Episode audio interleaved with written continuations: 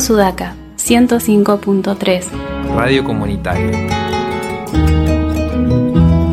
Donde, las voces suenan.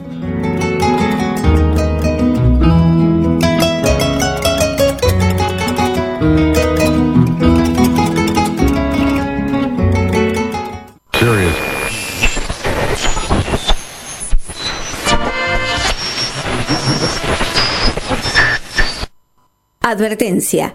Niños, provocar el apocalipsis puede ser peligroso. No lo intenten en sus casas.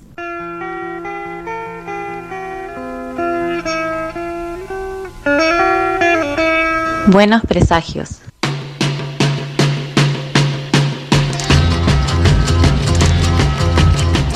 I see a red door and I want it painted black.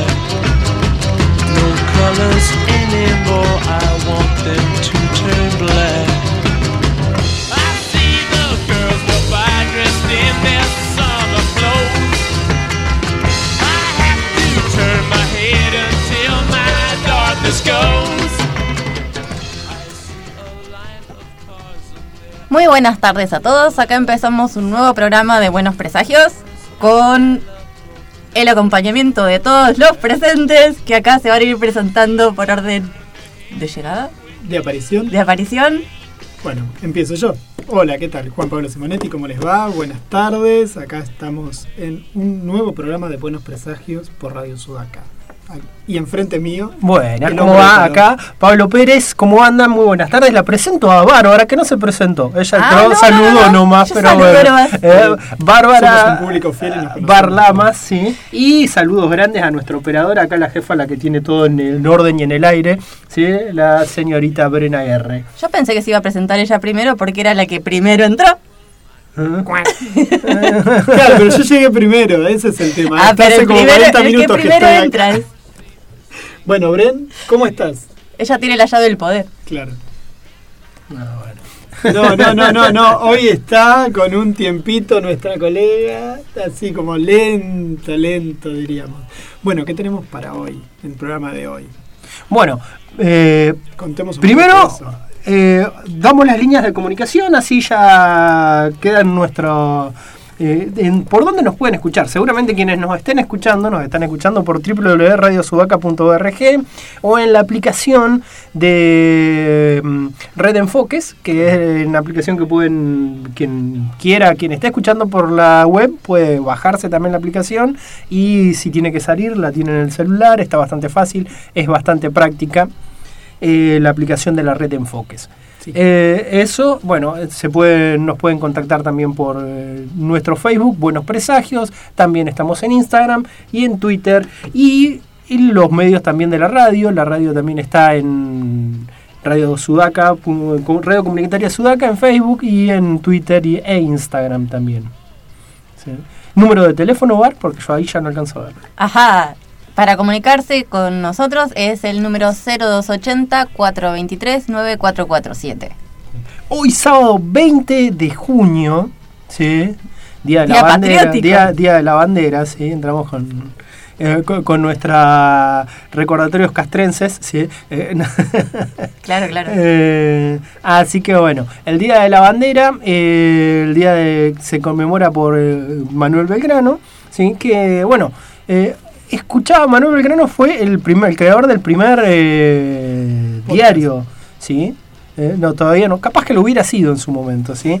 El primer diario, el Telégrafo Mercantil, no sé qué, un nombre larguísimo Sí. que tenía. ¿sí? Fue el primero que... El primer diario de la República lo hizo Manuel Belgrano.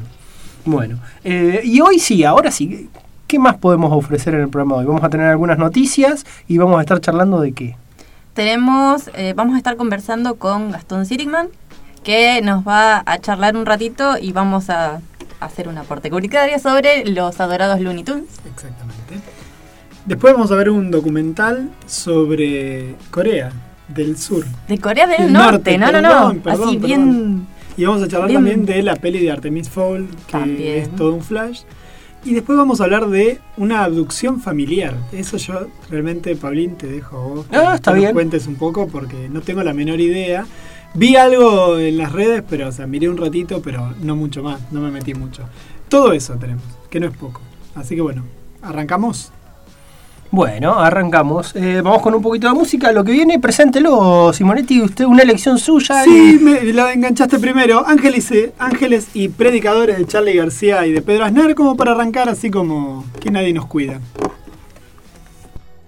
Many nations shall be joined to the Lord in that day and shall be my people. And I will dwell in the midst of thee, and thou shalt know that the Lord of hosts hath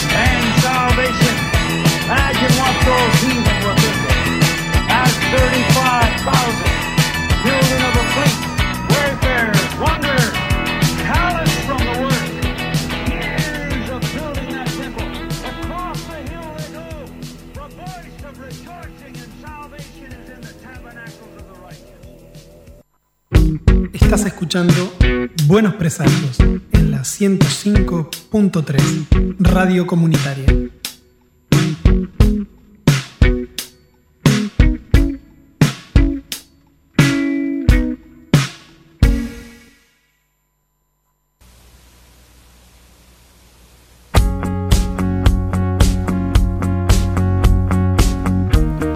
Bueno, volvemos a Buenos Presagios, este segundo bloque, y ahora vamos a charlar un poquito, vamos a hacer el recorrido semanal de novedades, noticias, chusmeríos del ámbito de la cultura popular. Yo, yo no sé de qué carajo hablamos en este programa, ya hace mucho Noticias tiempo que nos mudó. llamaron la atención. Claro, ya, claro. Ah, hago una cosa que me olvidé de contar al principio. Mira. Estuve mirando Gira, ¿vieron que. Ah, ¿Qué cierto, cosa? cierto, que- Gira. Gira. Gira. Ah, no, no, no te entendí, no, no entendí la palabra, no, no, te, no te había entendido. Gira, la serie. ¿Eh? Que module. Estuve, Claro. claro. estuve mirando Gira esta semana. Con que- Milena. ¿Eh? Con Mile. Sí, no. eh, Ah, igual. pobrecita. Yo pensé que lo estaba viendo con ella. Ella dormía principalmente, Bueno, pero pero bueno, bueno. dormía arriba mío, ¿viste? Y cuando esa cosa que tienen los bebés de... Así que, pero adelanté un montón, ¿eh? La verdad que me enganchó. No no sé, no, no entendí tu sufrimiento, Bar. La verdad. ¿No? No, no entendí tu Eh, hasta, ¿En qué temporada estás? El 4. Ah, bien, ya le pegaste una cagada Ah, sí. importante. Y pasa que las dos últimas tienen Son- seis capítulos, son las dos y tres tienen seis Sí, capítulos. son cartitas, sí, sí, sí. sí. Sí. Eh, a veces se pone media larga. Esta, o esta creo que la bonito. 4 creo que tiene como 13, pero... Los dos sí, últimas tienen lo- 13 capítulos. Las dos últimas tienen 13 capítulos y se ponen muy lindas. Van, van increyendo interesantes. Sí, sí, sí. Y la última va al palo. Todos los capítulos. Inclusive está este capítulo que les decía el otro Y día. termina, termina. Eh, Y termina, Sí, termina. cierra. Sí, sí, está muy bueno. ¿Ya la terminaste? Sí, ya la Ah. terminé. Yo creo que terminó bueno, ¿viste? Sí, terminó terminó re bueno. bien. Terminó Creo re que en realidad me di cuenta que esta sensación así de contradicción que me genera es la experiencia de haber vivido mi pequeño pony, los ositos cariñosos y toda esa cosa rosa, mezclado con ciertas referencias que hacen ellos, en forma de Chistes. chistes, Sí, en claro. forma de homenaje, en forma de muchas cosas que me hacían sufrir de ratos, pero bueno.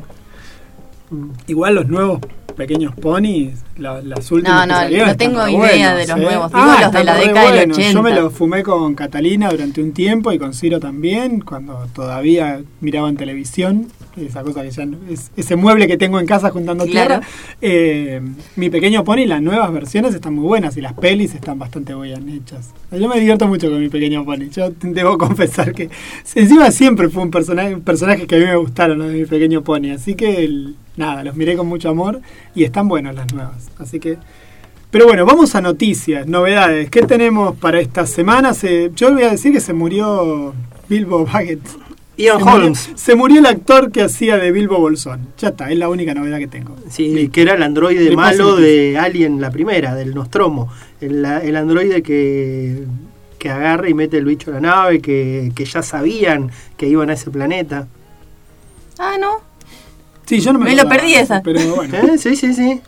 Eh, Ian Holmes es primero conocido por esa y, de- y después, obviamente, Vivo Bolsón de la trilogía buena de, de, cosa, De Peter del Señor Jackson. de los Anillos. La trilogía buena, sí. Eh, Pero bueno, sí, esa está. Pero bueno, se murió. Y Acá la nuestro cual era evidente. homenaje. Sí, claro, porque además he hecho. Qué personaje fulero. Bilbo Bolsón.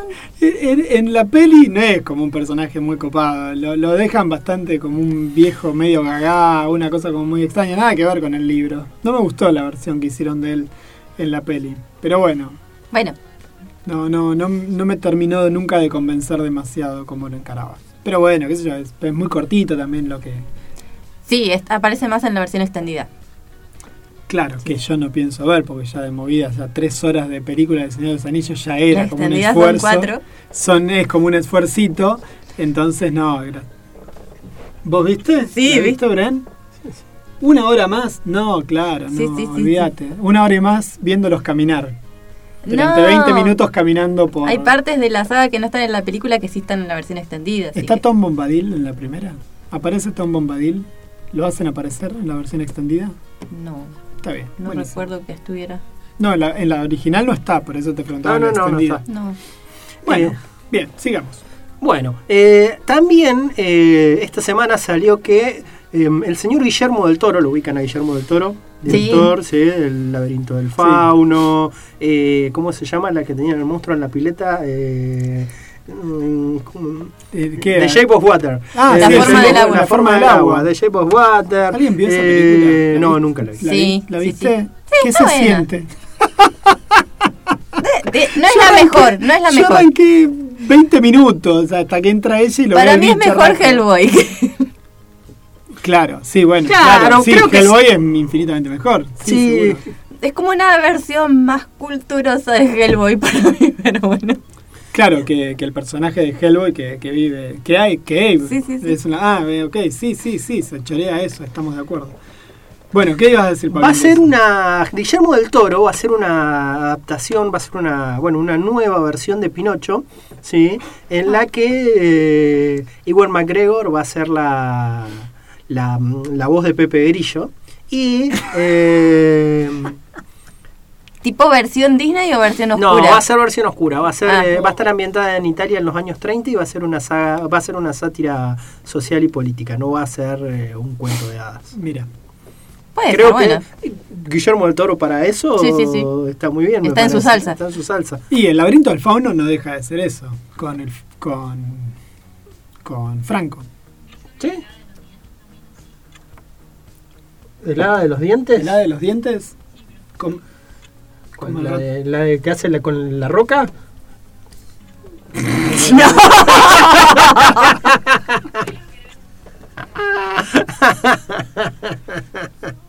Yo vi la versión de la roca de la de los dientes, de Wayne Johnson. Dios mío. Películas. No la vi, no la vi. eh. En general la de la roca yo me divierto con la de la roca, así que no, no, no voy a escupir para arriba con No, eso. no, por eso yo Sí, nunca sí, voy a hablar mal de la roca, jamás. Es muy divertida. Son divertidas. Pero está bien. bueno, se me enojó. se enojó la- ¿Qué la- mal? claro. ¿Qué mal? El ¿Qué ratón pasa? Pérez no te trajo nada ¿Qué? esta semana, me queda claro. No, igual nosotros acá tenemos el ratón Pérez. Es en esa película que hablan de que tiene su versión en el sur del ratón Pérez. En la versión la de la roca, cuando habla del hada de los dientes, que dice Claro. que tiene su Sí, primo que es un ratón, una cosa por el estilo. Ahí está. Sí, sí. Está, eso me pareció simpático. Bueno, ¿qué más tenemos? Y en la otra también, ¿en cuál es en que aparece, eh, que dicen que tiene su otra versión, en la que es dibujitos animados, que los guardianes, no. La que aparece un Satman, aparece Papá Sí, los guardianes, Los los guardianes. guardianes, sí, sí, sí. El origen de los guardianes, muy bien, Bren, está full. Vení, Bren, vení acá. Se despertó de golpe, ¿viste? Le, este, le- le cri- le hablamos del hada de los dientes y, se, y le subió la presión. Bien, tenemos Bueno. eso. Eh, Yo de lo que iba a comentar es que salió de del laberinto del fauno, salió la versión novelada. Que yo la vez pasada, ¿se acuerdan que se las compartí? No la voy a leer porque No, no, voy a pero y te dijimos que lo vamos a dejar para después para de la, cuarentena. Sí, sí, sí. Pero quienes quieran leer El laberinto del fauno, hay una versión. Y la coescribe con. Ay, se me va como siempre el cerebro, me quedan los nombres de los, de las, de los libros y no de los autores. De, bueno, una escritora también de fantasía al estilo Rowling, ese tipo de cosas, pero eh, que también ha hecho una, una saga, la de Cornelia Crow, Ríos de Tinta, algo por el estilo se llama la saga. Eh, pero bueno, la, coescribe con ella. Así que, nada, voy a ver si la bajo y lo leo y empiezo a leerlo. Que va a estar, seguramente va a ser bastante más light que la versión de la película. Eh, calculo que el trasfondo político se va a ver menos en, la- novela. Sí, no creo que aparezca tanto, pero bueno, vamos a ver. Eh, supongo nada más. Bien, ¿qué más? ¿Con qué más? Eh, ¿Vos leíste Juan Curset la, ¿La historieta? Curset, la ¿Sí? que hace Frank Miller sobre el- la que cambian la versión de, del Rey Arturo, de la leyenda del Rey Arturo? No es una historieta, es una novela, ¿sí? En la que No. está ilustrada por No, Frank la que Miller. está, que está en Netflix. la Claro, serie. el No, 17 de julio sale la serie. la vi. Ahora el 17 de julio se va a estrenar la Salió el libro. la, la serie. Claro, eso me enteré de que salió el libro hace un tiempo y ilustrado por Frank Miller y en base a ese libro adaptaron e hicieron la, la serie de televisión que va a salir ahora. Es una adaptación en la que eh, el- cambian la visión del rey Arturo, sí, y la protagonista es una mujer, es una chica. Pero le escribe Frank Miller. No, no, no, la ilustra Frank La Miller. ilustra. La ilustra No, Frank si la no, no me acuerdo no ahora. No me acuerdo, no, no me acuerdo ahora quién es el El autor. El autor, no. Yo la verdad que si lo escribí, si lo escribía Frank Miller no lo pienso leer. Ya decidí no leer absolutamente más nada de Frank Miller que salga escrito por él. Después de la última bosta que escribió de Batman, de Golden Boy, no leo más nada. Ya está, ya me pudrí. No le voy a no le voy a, no, no le compraba antes, lo leo digital, así que sería un cara rota, así que lo compro, pero no, no pienso leer nada Yo- de ese tipo. ya. No, va, no, no, no he leído en hace rato nada, pero escuché buenas críticas de Superman Year One. Eh, No, es una bosta. Ah, pero ¿ese lo leíste? Sí, la estoy leyendo. Ya está, me pudrió. Superman hecho marín, defendiendo el sueño norteamericano, convertido directamente en, en milicia y, y así y, y- aprendiendo supuestamente a pelear con él. Es una, es una porquería. O sea, lo único que está justificando es el Superman basura de, de, Dark Knight Returns. Es lo único que está haciendo.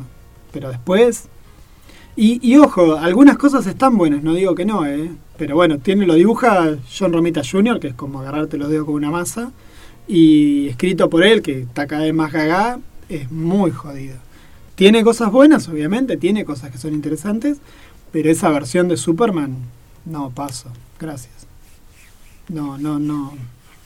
Me parece que es terrible y me parece que es muy acorde bueno, nada, tiene que ver también con algunas cosas que están pasando en los cómics de superhéroes, que, que siempre de alguna manera son resonantes de las épocas que también tienen los yankees, ¿no? Los superhéroes resuenan mucho con lo que les pasa a ellos como pueblo ca- en cada momento.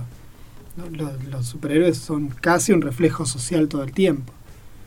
Eh, pero bueno, qué sé yo.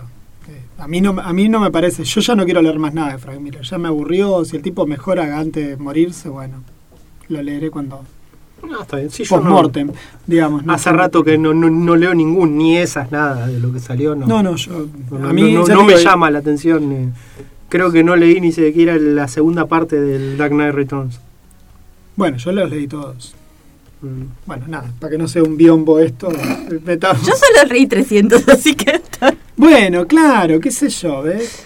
Y bueno, ¿ves? En, en el, el rollo que tiene él con 300 se lo ve clarito en Year One, en año 1 de Batman. Él le empieza ahí como a mostrar su fanatismo por eso.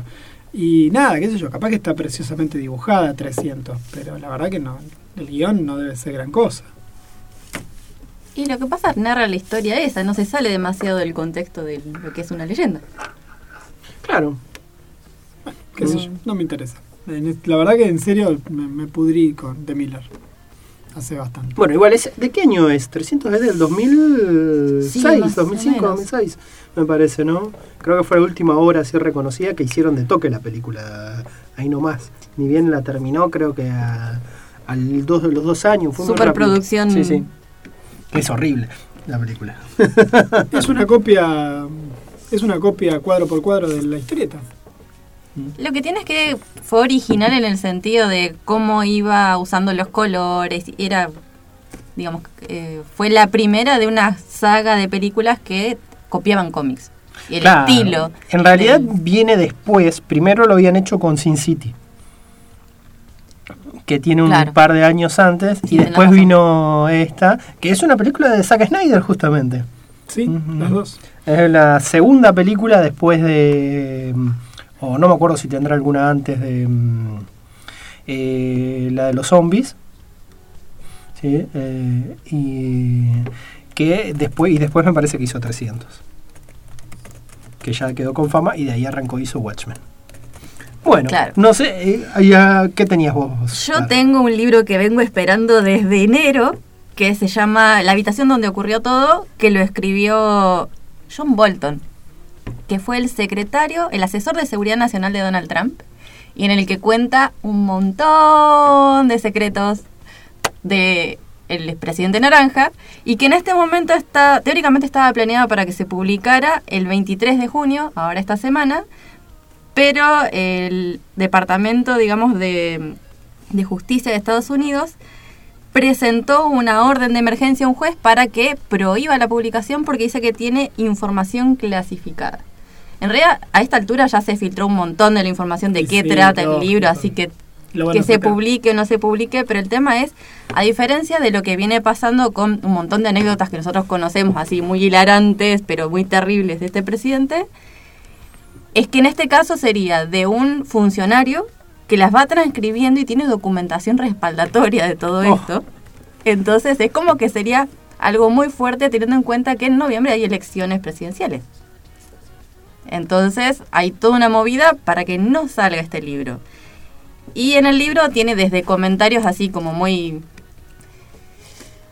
tipo titulares a lo me encantaría que se invada Venezuela y después la explicación con fundamentos de las idas y venidas y cómo, por ejemplo, va pidiéndole ayuda a Putin o ayuda a los chinos. O...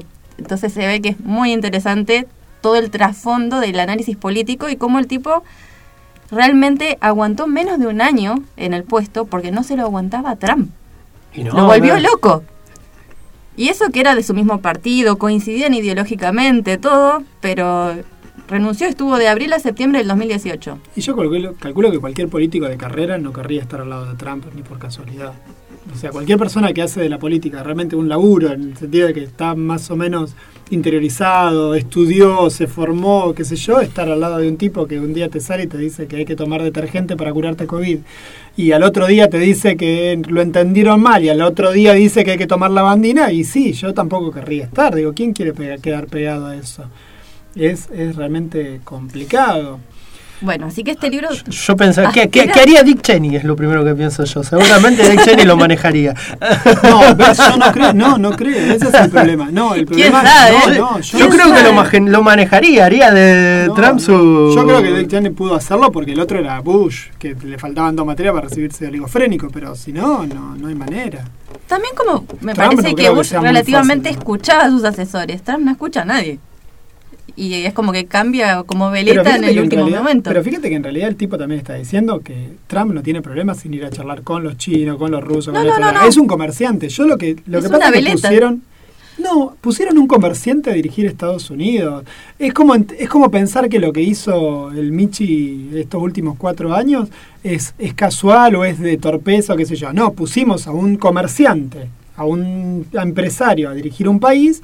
Hizo lo que hace un empresario, ganar guita para él. Claro, Listo. pero digamos, Trump no, no, tiene, está loco. no tiene una coherencia ideológica, sino una coherencia Sí, de interés personal. Ah, bueno, está Entonces bien. es una veleta a nivel internacional porque no sostiene ningún acuerdo. Claro, por eso te digo que cualquier político de carrera no querría estar pegado, No, porque lo que el tipo no tiene es una conciencia política de un país, lo que tiene es una conciencia empresarial de, de su beneficio. Claro, cualquier político.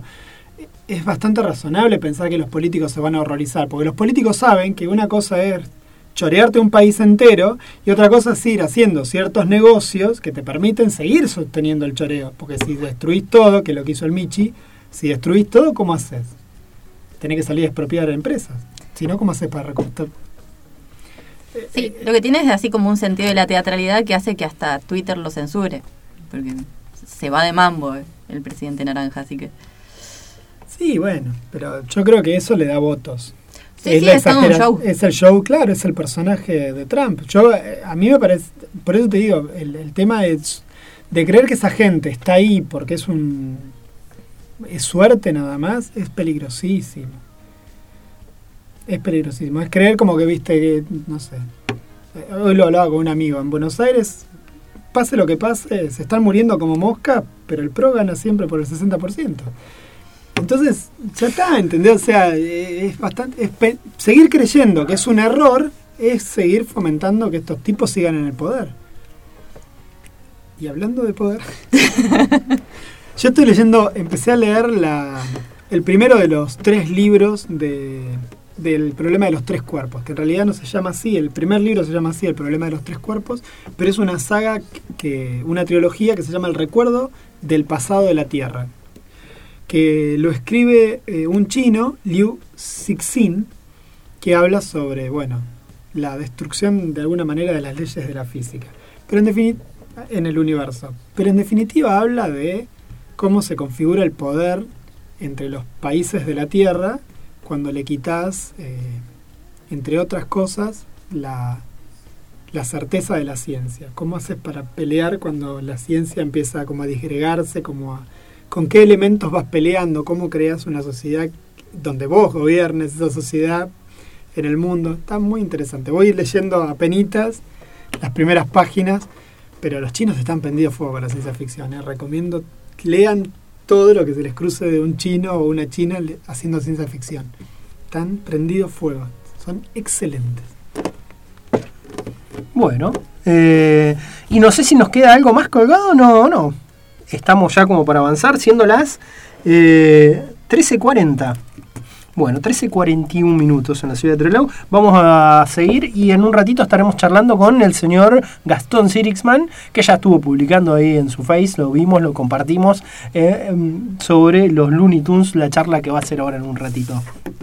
Y ahora nos toca un poco de música. Ahora nos toca un poco de música, ahora vamos con Marilina Bertoldi y Cosas Dulces. Cosas Dulces.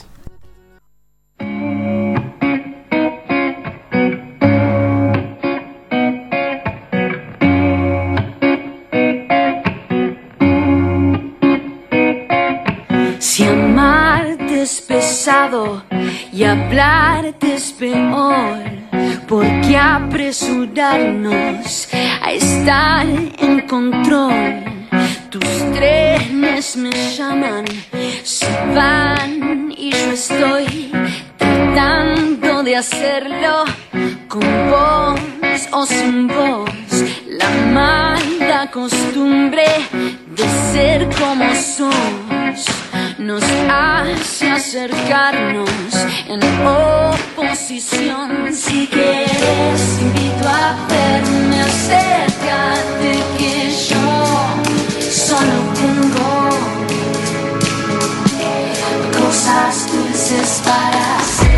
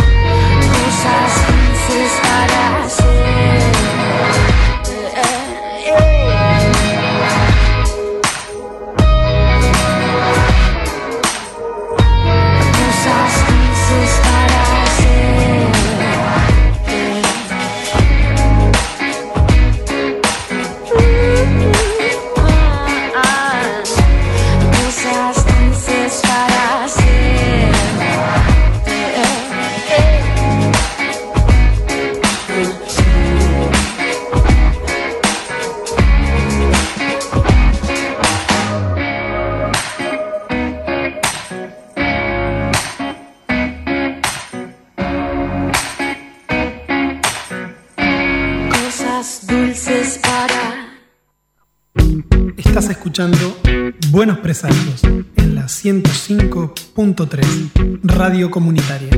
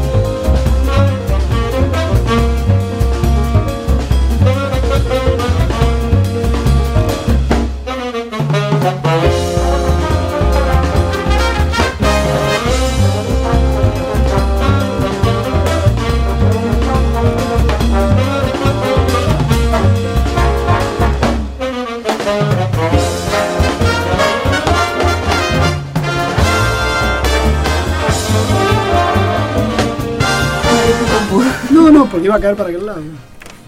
Bueno, ahí regresamos al tercer bloque de Buenos Presagios. ¿sí? Y en este bloque vamos a tenemos un invitado, un invitado en el otro lado de la línea, en el lado sur de la ciudad. Eh, estamos en comunicación con el señor Gastón Sirixman. ¿Qué tal Gastón? ¿Cómo estás? ¿Cómo andan ustedes? Muy buenas tardes. Muy buenas días. tardes, tanto tiempo Gastón, que no, no hablábamos, que no te teníamos por acá por Buenos Presagios. Sí, sí, viene siendo un año complicado. De todas formas, yo estoy firme acá, o en directo o en diferido, pero los escuchamos siempre. Sí, sí, sí, eso lo damos por descontado. Creo que no debe haber programa que no te nombremos de Gastón del otro lado, debe estar, o, o seguramente una cosa u otra decimos. O después le preguntaremos a O Gastón. después le tendríamos que haber dicho esto a Gastón, casi El siempre. programa pasado no aparecía por las redes y a mí medio me preocupó y no, no estaba escuchándolo, el del Ico de Caballito Valiente, cuando estuvimos hablando de... Sí, claro, claro. Sí, Ah. sí, en- en- pero enseguida lo subieron ahí al programa ese, así que buenísimo. Sí, sí, sí. Bueno, contanos, ¿de qué querés charlar con nosotros hoy, Gastón? Bueno, mira, la, la convocatoria está muy buena, que hace rato lo venimos charlando con ustedes de, de esto, de retomar algo de lo que es el cine clásico de animación, que está buenísimo y que en realidad es el que marca de alguna manera un, una vara para todo lo que va a ser el cine de animación a posterior. Todos nos hemos criado viendo mucho, nos hemos criado viendo este material y ha influido en, los animadores de prácticamente todo el mundo. Así que, que estaría bueno charlar de esto, ¿no? De lo que es la, la era dorada del cine de animación de lo que es Estados Unidos y cómo influyó después en todo el mundo. Sí, no, tal cual. Eh, y bueno, hablábamos y porque nos quedamos la otra vez con esto de la verdad de los Looney Tunes y ver cómo se formó y cómo es. La verdad que es una escuela re interesante. Casi todos son animadores que salieron de. Porque al principio era un gran monopolio toda la, la animación en Estados Unidos, ¿no? Eh, era todo de Disney y de ahí se fueron desprendiendo. Creo que. Claro. Tex Avery, Chuck Jones, todos salieron de ahí. Exactamente, mirá, es, muy, muy raro esto, porque todo opera el mercado, obviamente, a partir de ahí, todo esto lo que conocemos hoy como la, la era dorada y el nacimiento de los, de los Looney Tunes, que, que es como el gran caballito de batalla de los estudios Warner, en realidad nace como competencia de, de Disney. Y, y hay un impresionante cambio ahí en el mercado de pases estaba ardiendo en esos años porque uno empieza a ver la- las filmografías de los directores, de los animadores, y pasan de un estudio a otro, pero vertiginosamente, seguramente tenía que ver también con esto, con malas condiciones laborales, poco reconocimiento y todo lo demás. Pero puntualmente eh, el contexto en el que nace esto, lo- los Looney Tunes, tenemos que tener en cuenta esto. El, todos los estudios grandes tenían su departamento de, animación. Teníamos la Metro Goldwyn Mayer, por ejemplo, que tenía a Tommy Jerry. Teníamos Hanna Barbera, ahí contemporáneo, un poco antes, un poco después, también con un montón de caballitos de batalla. Y ya en la época televisiva ya aparecen los picapiedras y, la- y aparecen un montón de otros personajes. Eh, la dupla de Patí Freleng, que, que son tipos que terminan haciendo, por ejemplo, la Pantera Rosa en la década del 60. Claro. Mi, mi queridísimo Walter Lance, Walter loco. Claro. Y Otro los día tenemos que charlar solo de él, ¿eh? Solo de, de Walter Lance. ¿Cómo? Que otro tenemos que charlar solo de Walter Lance.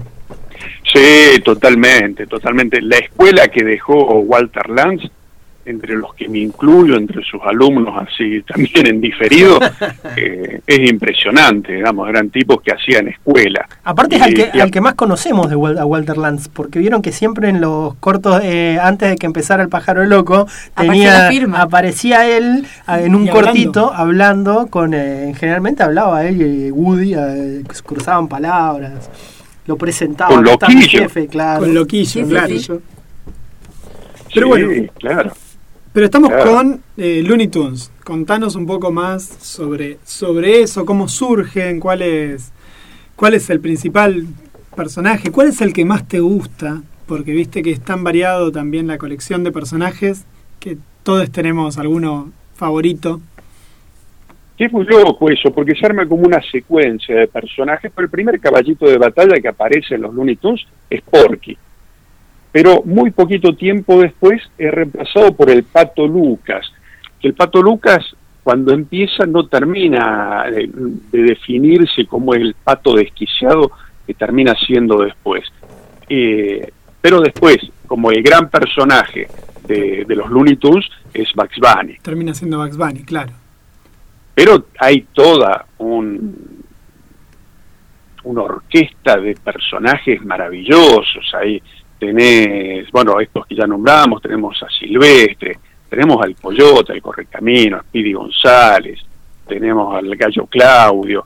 Bueno, hay centenares de, de personajes hermosos que, que terminan eso, que terminan armando todo un, un sistema de producción muy interesante basado en sobre todo en un tipo de humor que me parece que hoy, no me parece, no, tengo la certeza de que hoy sería absolutamente inviable.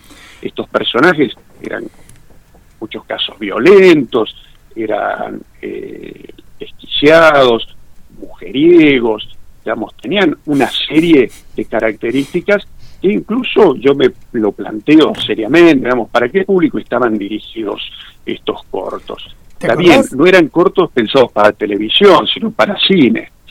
Y te claro, y te, perdón, te, te, quería señalar una cosa. ¿Te acordás los que ahora hace tiempo que ya los sacaron por, por cuestiones evidentes?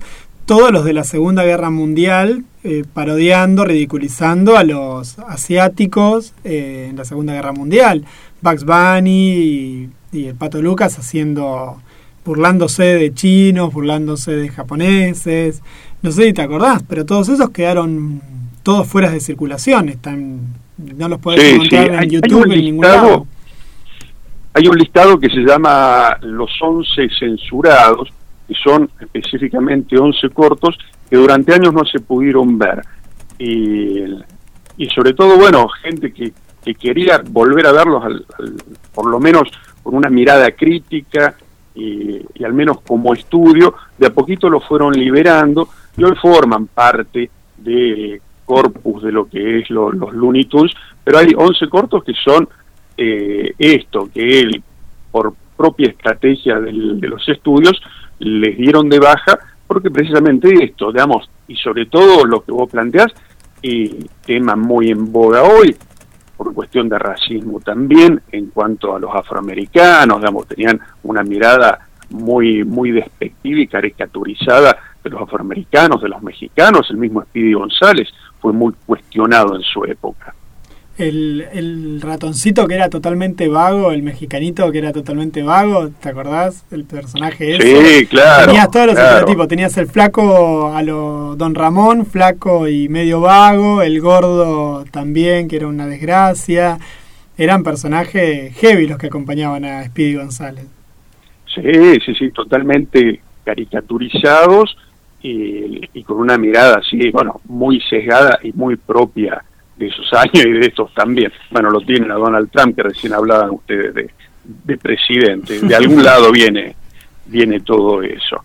Y, pero bueno, es eso, digamos, son tópicos que se trataban de una manera que hoy sería prácticamente inviable poder, poder tocarlos así.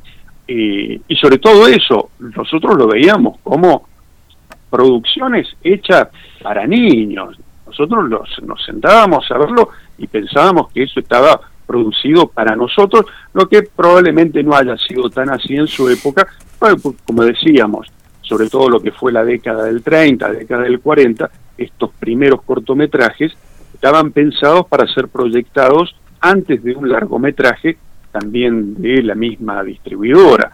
Pero, claro, estamos hablando de muchos de estas películas tienen más de 70 años. Entonces, en algunos casos, si bien hoy los podemos ver tranquilamente, tienen esa incorrección política para los tiempos que corren.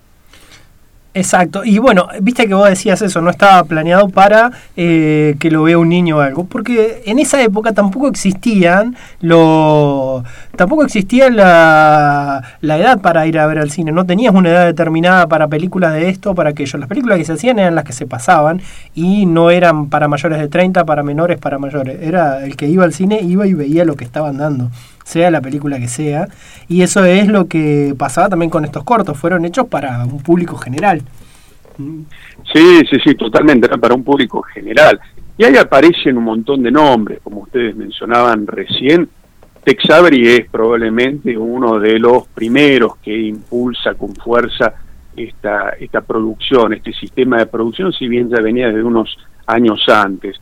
Chuck Jones, que todos lo adoramos a Chuck Jones, que es el, inventor, el creador, el padre del coyote, del recaminos, de, de Pepe Le Pew, por ejemplo, que si los analizamos... Ese, personaje sí que ahora es jorobado, ¿eh? No, claro. Ese personaje ahora, no sé cómo lo van, viste que ahora salió una nueva serie de Looney Tunes, no sé cómo lo van a reconfigurar ese personaje. Claro, claro, sí, sí, sí, era un personaje, era un, un acosador, un, abusador, un violador, claro. Tal cual. claro. Sí, sí, sí, totalmente. Y se los cuestionaba, ya desde otro punto de vista, de porque tanto el Correcaminos como Pepe eran cortos que eran muy repetitivos. Eh, el coyote y el correcaminos veías uno y veías prácticamente todos. Era el coyote tratando de atrapar al correcaminos y fracasando. Eran muy divertidos, pero eran eso, eran repetitivos. Y el del zorrino también, el del zorrino que accidentalmente al principio del corto se pintaba, eh, o, el gato, se, se pintaba la, la, la espalda de blanco por alguna razón y el zorrino se enamoraba y a partir de ahí lo empezaba a perseguir. Y, era eso, era eso, eran decenas de cortos exactamente iguales, eran muy repetitivos. Pero bueno, 70 años después todavía seguimos hablando de ellos, es decir, tienen un mérito y tienen, tienen un peso. Y dentro de los nombres aparece también Mel Blanc, que es el que hacía las voces de muchos de estos personajes, el de Bugs Bunny, el del Pato Lucas, el mismo Porky, son tipos que marcaron una tendencia. Mel Blanc, por ejemplo, es uno de los de los artistas de voz, casi el único artista de voz que por contrato exigía que su nombre apareciera en los créditos iniciales. Entonces nosotros vamos a ver los, los Looney Tunes y vamos a ver las voces características de Mel Blanc. Claro, era eh, inauguró eso de que sea importante, porque me imagino el actor de doblaje ahí no tendría la, relevancia y le empezó a dar el protagonismo que, vemos ahora. Que por ejemplo vemos en muchas animaciones que ya los actores de doblaje eh, pasa con, los Simpsons, es que pasó un montón que los actores de doblaje ahora se eh, hacen huelgas y, y quieren cobrar a lo que altura de lo que cobran muchas veces los actores eh, los que prestan su imagen también, pero porque son muy importantes, porque le prestan la, la, mayoría de la personalidad a estos dibujos. Pero hasta hace unos años los actores, los actores de voz eran actores que no los conocíamos en la mayoría de las películas de animación. Hasta hace relativamente poco que empezaron a convocar para hacer las voces de los distintos personajes actores y actrices que tenían ya un nombre por su imagen también. Y, a partir de ahí se empieza a esto, a, redimensionar el rol que tienen las voces en la creación de los personajes animados. Pero acá estamos hablando de que Mel Blanc hacía ya esto en la década del 30, en la década del 40, eh, precisamente para esto, para los Looney Tunes. Y está muy bueno esto, está muy bueno que el tipo planteó como su derecho como actor a que se apareciera su nombre ahí al principio. Fíjense, busquen la, lápida de, en la tumba de Mel Blanc que dice, esto es todo amigos. Ah. Eh, lo que también lo que pasaba con él me parece que es la es tan plástico lo que hace porque hacer Bugs Bunny es un personaje, hacer Porky es otro, hacer el gallo Claudio otro. Digo, la plasticidad que tenía para hacer voces era tan importante que calculo que el tipo debe haber llegado a tener una fuerza como para negociar sus condiciones laborales muy importante, porque si él se iba, hay, que- hay que reemplazarlo. Digo, hoy por hoy hacer un Donald es un lío. No sé cómo será el proceso de creación de, de la selección de alguien que haga la voz de Donald. Pero imagino que hacer a Porky debe ser un quilombo, fuera de joda. O, o el gallo Claudio, hoy lo escuchaba en español, ¿no? Ese tartamudeo que tiene el gallo Claudio jugando con este kikiriki todo el tiempo. Debe ser un lío hacer esas voces, realmente. Era el pelusa suero de ellos. Claro. Totalmente, totalmente. El Pelusa Suero, contemos quién es Pelusa Suero. Hay gente muy joven an- escuchando que seguramente decir, ¿quién es Pelusa Suero? El que hacía la voz de, de Larguirucho.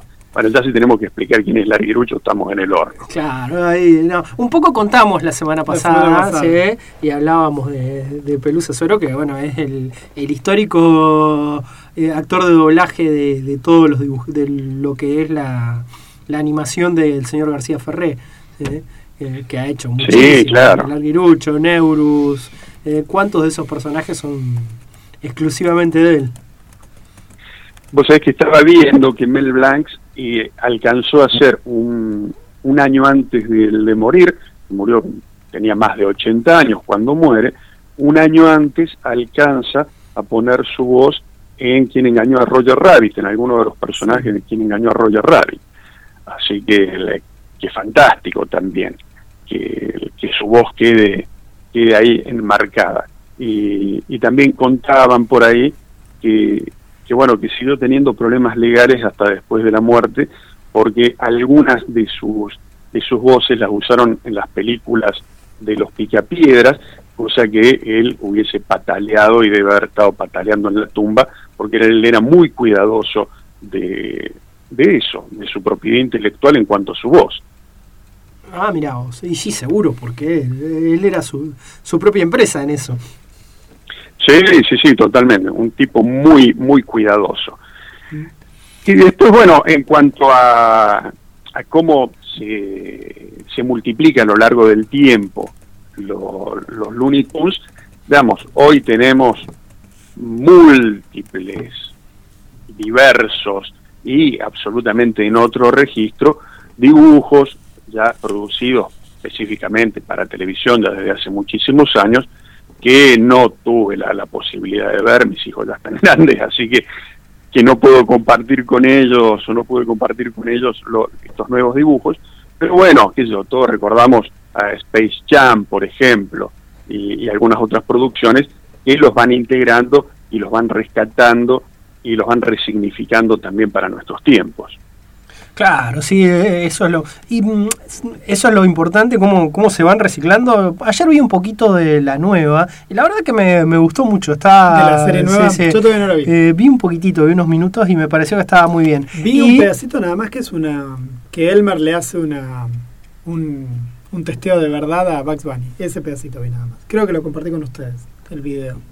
Ese pedacito vi nada más. Eh, y bueno, pero la mayoría de estos dibujitos en la década del 30, del 40, eh, no tenían nada que envidiarle al impacto que generan muchos ahora, por ejemplo, Hora de Aventura, tanto en lo visual como en la parte de historia, porque eran impactantes y también eran muy innovadores, eran recontra innovadores. Eh, estas Merry Melodies de, de la Warner son eh, una contraposición, una parodia de lo que eran las Silly Symphonies. De Claro, Disney. claro. ¿sí? Y salen así, como parodia. Y así es como se van desarrollando y la verdad que toman un vuelo propio mm, gigante.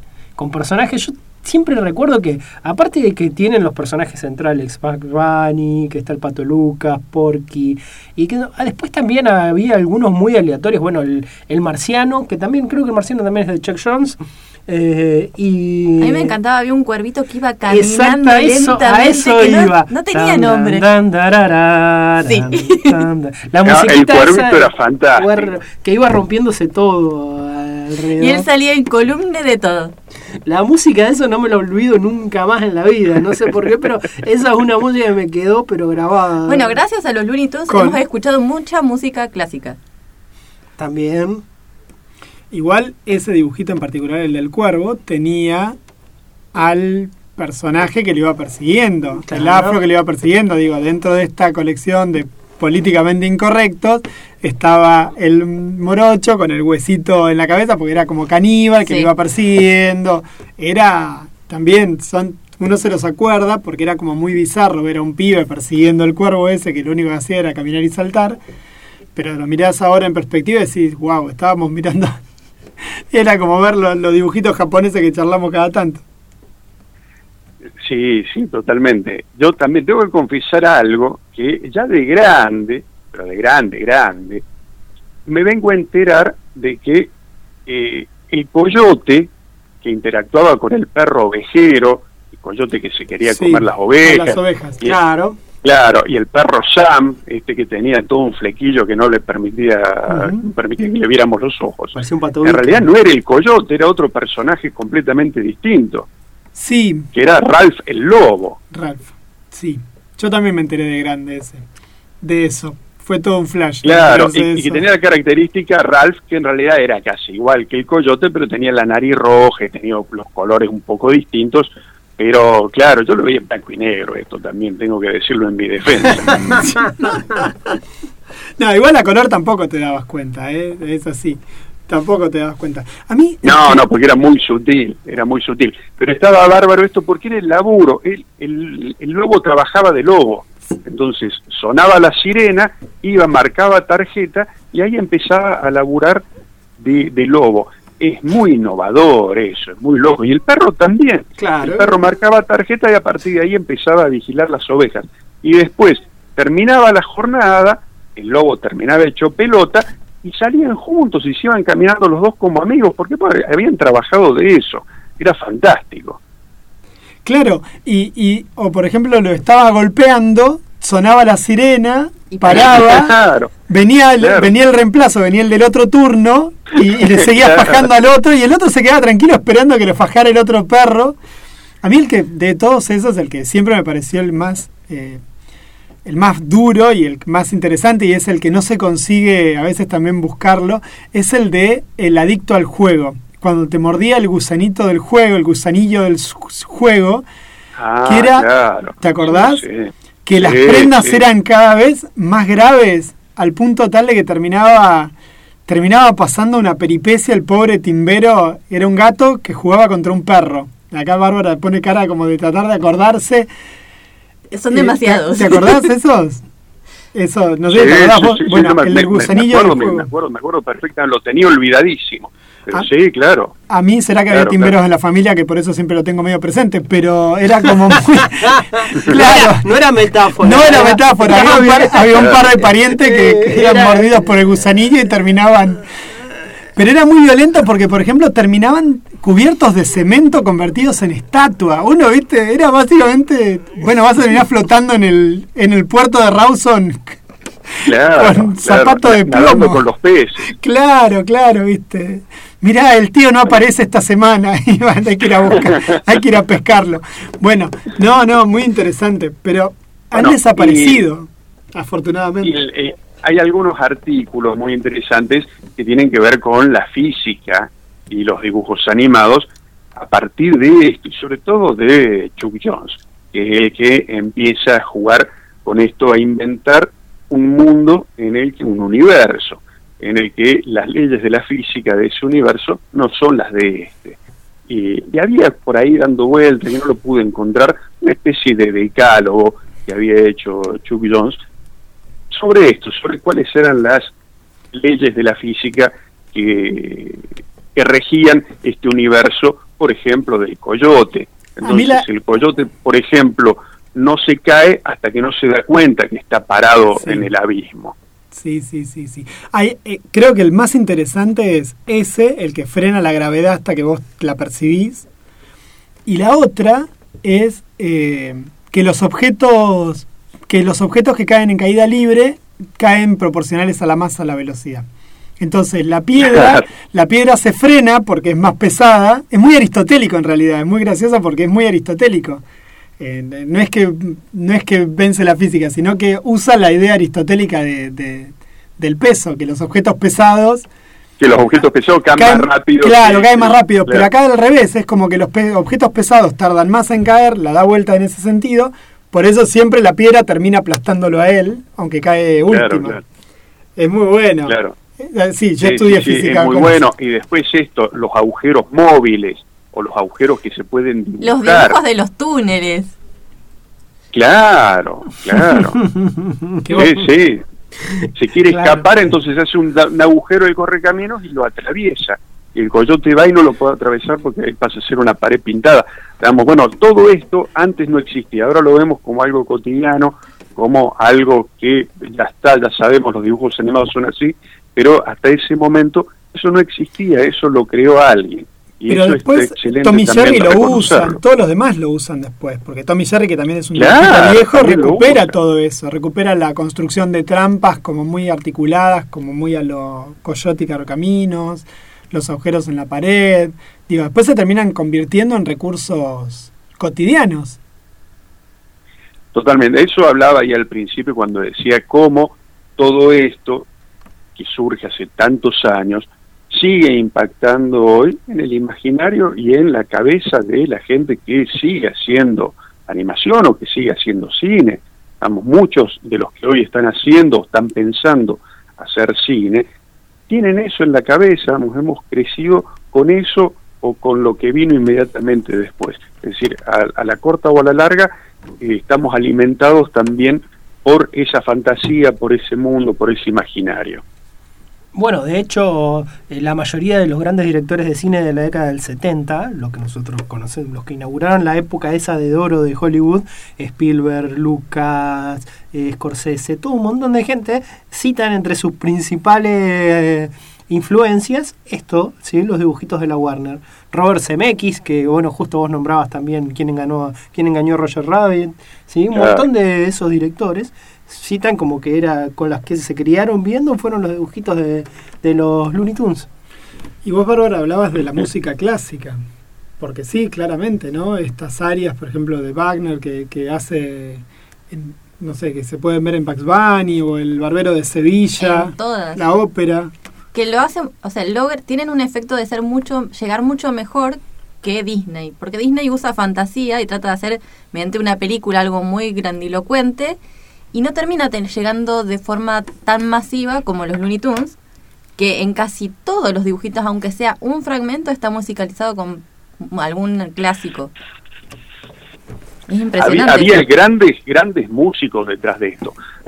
De, de hecho, la mayoría de estos, de estos ciclos, eh, Merry Melodies, eh, Looney Tunes, la Silly Symphony de, de Disney, digamos, todas estaban basadas en la música originalmente, todos partían de una partitura musical y había grandes maestros detrás de esto, más allá de esto, de que muchas veces tomaban y, y utilizaban muy bien muchas partituras clásicas, pero la música era un elemento fundamental. De hecho, el gran impacto de la animación se da a partir de 1927, 1928, cuando aparece masivamente el cine sonoro. Es a partir de ahí que el gran impacto de la animación se da a, a nivel mundial.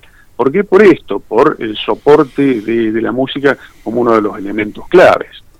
Claro, de hecho, los primeros años de los- las animaciones que nosotros vemos no eran más que Canciones. dibujos, dibujitos, personajes bailando al compás de la música que iban poniendo y eso. Sí, ahora que Bárbara nombró, yo recuerdo siempre que he buscado un montón, capaz que vos lo sepas, Gastón, hay un corto de, de Disney que va contando como la historia, que va haciendo como la historia de la música, que estaba genial, que mostraba la historia de los sonidos, de los instrumentos, cómo iban saliendo, pero después no lo vi nunca más, y eso que he gastado YouTube queriendo buscar ese corto. Pero no, no- Claro, vos sabés que sí, que, el- que ahora que, que lo mencionás lo, lo recuerdo, sí, sí, sí. ¿No es de En un Disney? Es de Disney, sí, sí, lo, ya sé cuál es. momento. Sí, ya sé cuál es el que decís. Es de Disney. Y no está... No. mira vos. Sí, que va mostrando cómo se transforma una trompeta en una cosa, la Exacto, guitarra, las, las exacto, arpas en guitarra. exacto. Sí, Era sí. hermoso, pero no. Ese no lo pude encontrar en YouTube de ninguna forma. Así que. Sí, sí. Bueno, uno de los grandes problemas que hay eh, en estos tiempos es eso, es que más allá de todos estos años que pasaron, los grandes estudios no liberan nada de este material. Eh, es muy difícil acceder y, y bueno, y eso, vamos, es una cuestión de lo van a explotar hasta el último momento, hasta que se liberen, porque, bueno, pero en realidad hoy ya deberían ser de, de- de patrimonio de, la humanidad este material. Porque aparte ya han pasado años y años, así que ya perfectamente podrían podrían estar disponibles, pero es muy difícil encontrar este material. Pero, mm, ¿y eso por qué lo, a qué lo atribuís, digamos? Porque es medio, porque es como decís, primero que casi todos tenemos algún registro de eso, segundo que si no lo comercializan es como que queda muerto ahí en las bateas de ellos. ¿Por qué te parece que lo hacen? No, no, yo creo que es eso, yo creo que es que ellos siguen teniendo una mirada absolutamente mercantilista del producto y hasta que no caduquen lo- los derechos de autor no los van a liberar. Pues aparte ya no hay personas detrás de esto, ya son megacorporaciones que, que son políticamente así, pero de hecho hoy podemos ver, qué sé yo, material mucho más nuevo que está prácticamente liberado, por ejemplo los Simpsons, pero puntualmente hay algunos estudios que es muy difícil acceder a, este material.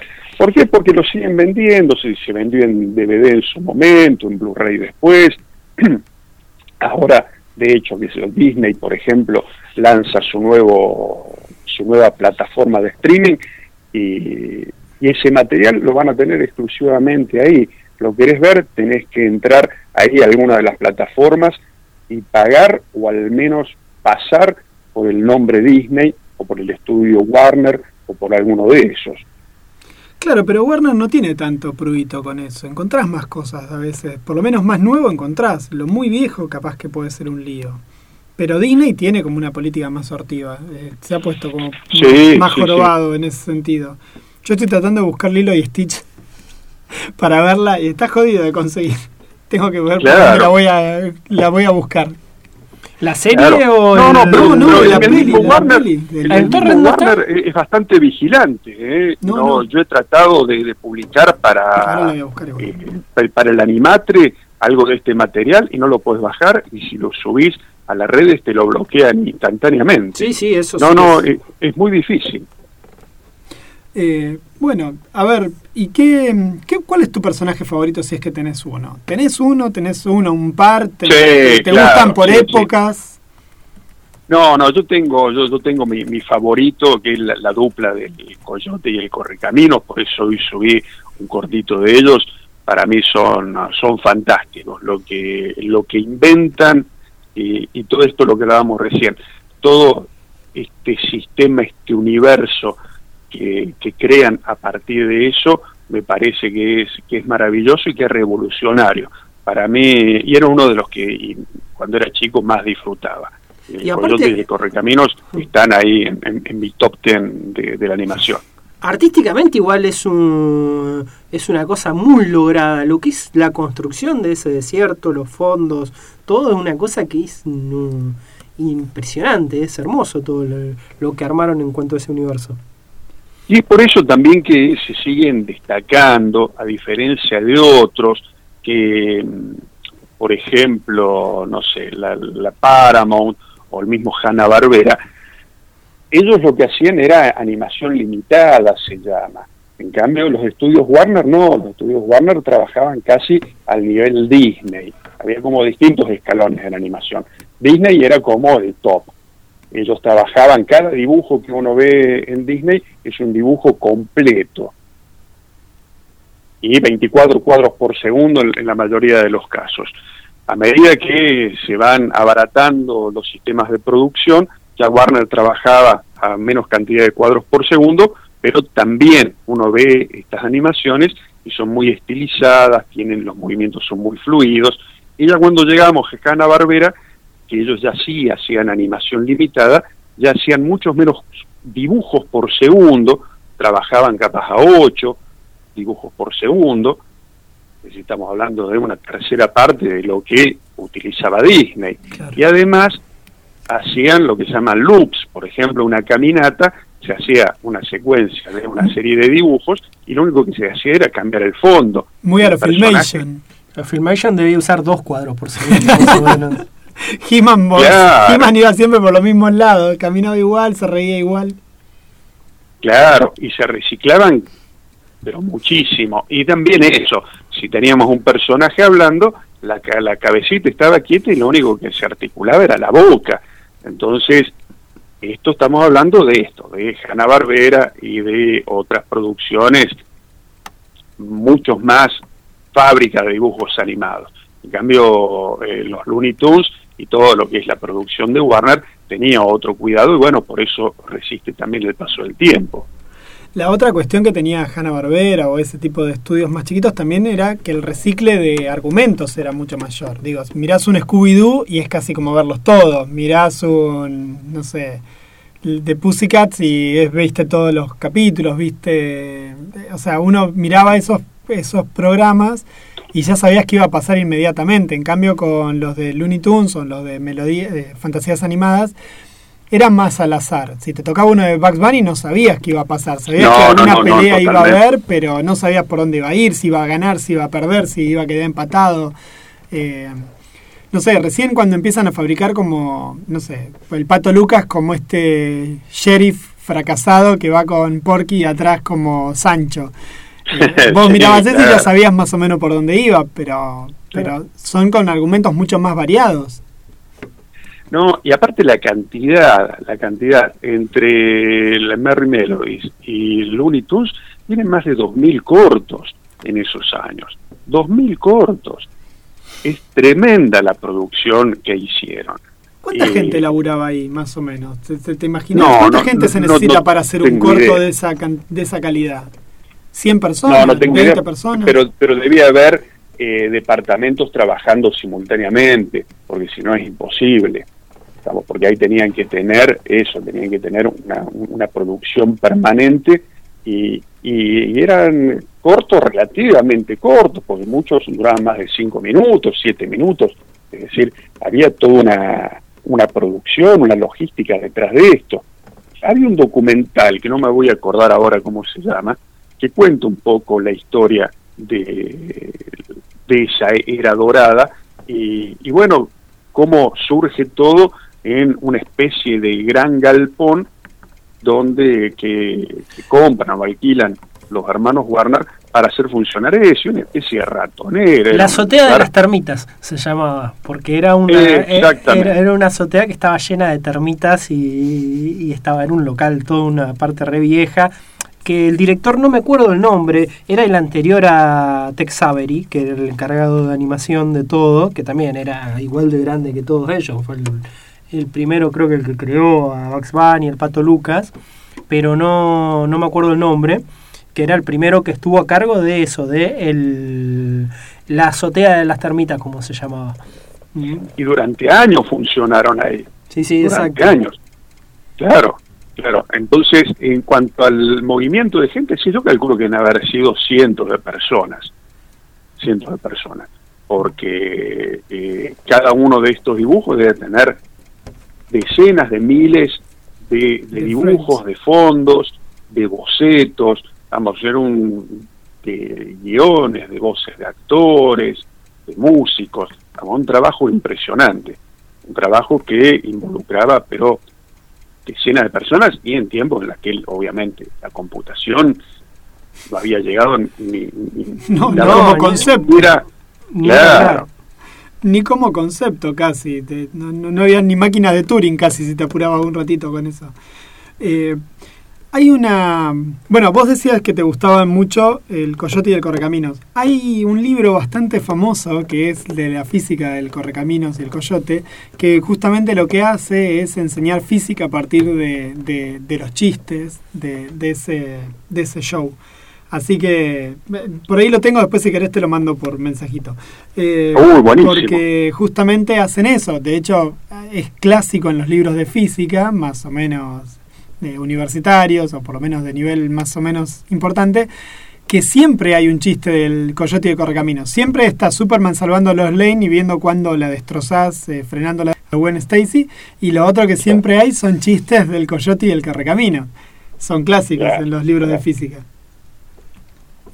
Claro, sí, sí, sí, por supuesto, por supuesto, mándamelo, mándamelo. Bárbaro. Eh, y, y bueno, en, en algún momento también lo que podríamos hacer, que eso me voy a tener que poner a, a ver, eh, es algo sobre la historia de los superhéroes en la animación. Que eso es interesante Ah, sí. también para, para bucear. Con el Que estudio de Fleischer. deben tener buen material.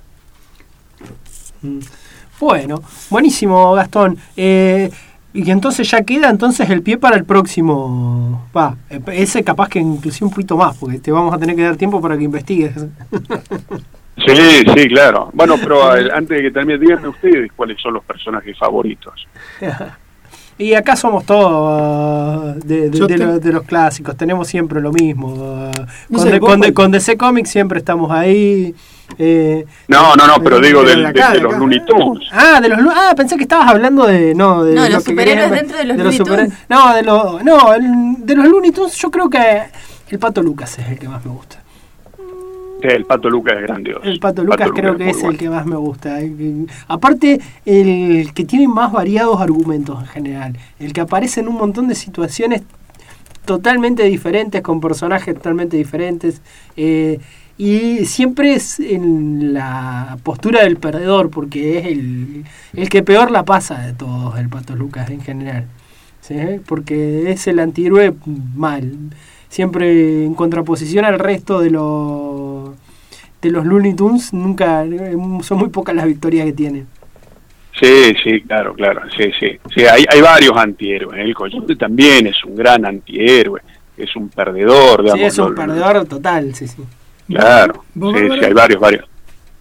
Bárbara, vos, Me quedé pensando, yo creo que el marciano.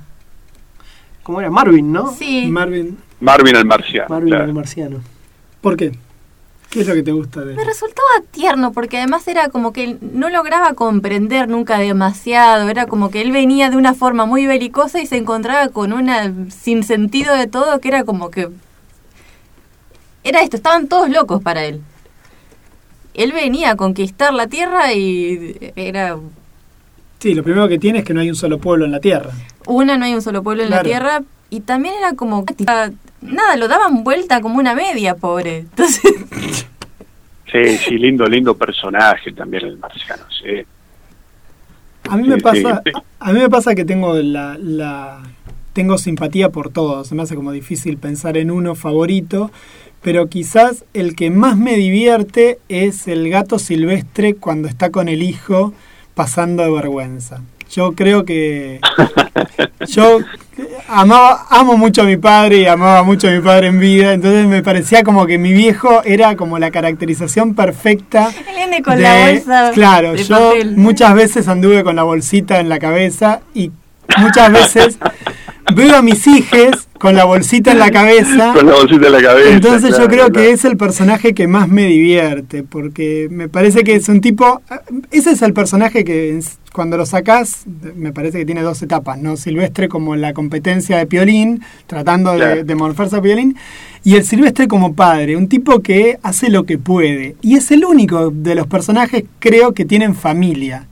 Porque es Sí, el, sí, es verdad. Bueno, Eh, y después el gallo Claudio que tiene pero el gallo tiene, claro, o se quiere levantar a la viuda. Hoy subimos un videíto y les compartí a los chicos un, un videíto donde el gallo Claudio se quería levantar siempre esa gallinita flaca, esa señora como muy- Claro, sí. que sí. se la quería levantar en realidad porque es un pic, es un gallo y es un pícaro. Pero, Claro. pero esa, esa, eh, ese el gato silvestre siempre pasando vergüenza con su pibe, a mí siempre me hizo, me hizo divertir mucho. Un poco porque me referenciaba a mi familia y ahora me referencio como padre avergonzante, digamos. Eh, entonces, Claro, claro. pero me, me divertía mucho eso, aparte de las confusiones, esto del, de los, no sé, los canguros como ratones gigantes, que después la- Tom, que después Tommy Jerry también lo va a recuperar a eso. O no sé si fue Sí, primera idea de sí, Tommy sí. Jerry y después lo hicieron ellos, pero pero no sé, ese, ese es el favorito mío. Ahora que lo Bien, pienso, bien. Bueno, bueno lindo homenaje también para, para el Día del Padre. ¿Cómo? Eh, Gastón, perdón. Ah, lindo homenaje para el Día del Padre. Ah, sí, es cierto, hay que cual. buscarlos, hay que buscarlos, están buenos. No, no, que Sí, pensando en claro. estos que son como más nuevos que los originales, a mí la que me encantó siempre fue la abuelita de Tweety. Que parecía Ah, toda sí. dulce, toda amable y era una, una investigadora policial impresionante y además era... Nada, no te la cruces, no había que hacer enojar a la abuelita. La abuelita, bueno, hace muy poco tiempo hubo una serie de televisión de detectives de, Claro, Gat- sí, sí, de claro. Piolín y Silvestre, Sí, sí, sí, con sí, ella sí. como la detective principal. Y en esto que vos decías, Era como la reportera del crimen. como la Claro. sí, sí, Claro. es que en Para realidad mí era era muy esa la Agatha idea. Christie la abuelita, sí. Es que Murder, She Wrote. Lo- la otra cosa que tenía Lucas, que es lo que vos decías ahora, por ejemplo, Lucas hizo hace muy pocos años atrás un show en donde él, por ejemplo, era linterna verde, termina siendo un linterna verde con los Green Lantern Corps, eh, porque tiene esa plasticidad el personaje de. Lucas, que a Bugs Bunny no la tiene por más que lo hicieron Superman y todo, ¿se acuerdan? Sí, sí, Lucas podía estar en todas las épocas y en todo, en el espacio, en el, en el medioevo, en la prehistoria, en todos lados y, y siempre podían acomodarlo, era no sé cómo. Como Robin bien. Hood, qué gracioso que es como Robin Hood, ¿se acuerdan?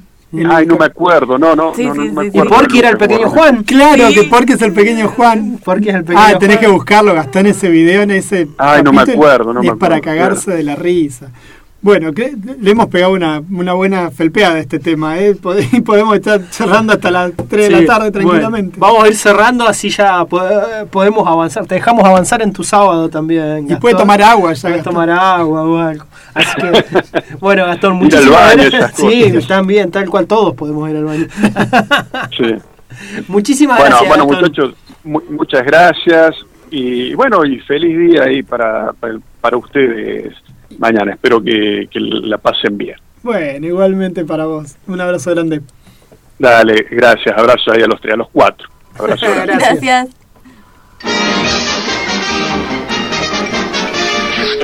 Eso es todo, amigos. Bueno, y eso es todo. Así terminamos esta charla con Gastón de los Looney Tunes. ¿sí? Y ahora nos vamos a ir con un poco de música. Vamos a escuchar a The Strokes. ¿sí? Con eh, Los adultos son los que hablan.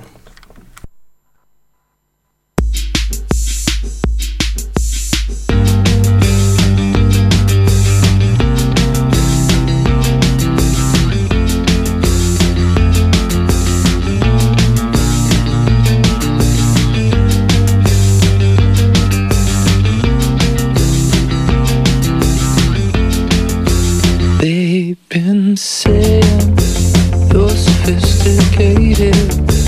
There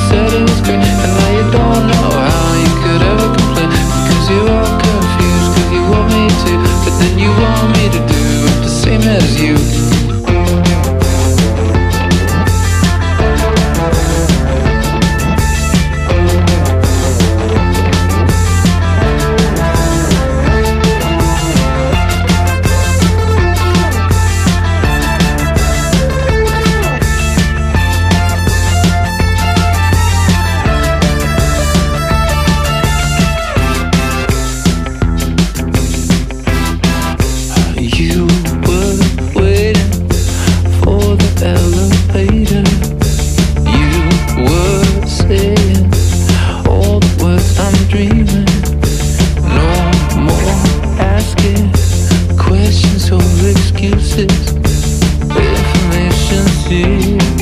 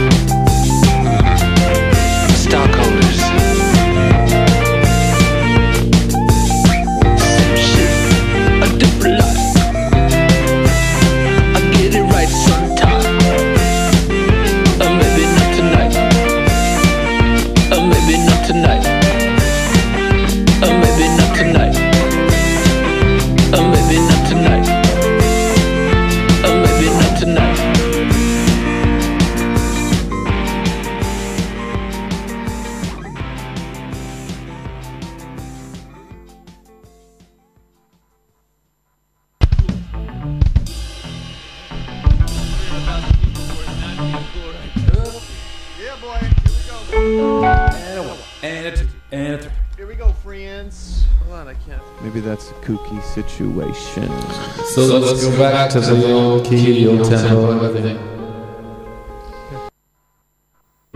Estás escuchando Buenos Presagios en la 105.3 Radio Comunitaria.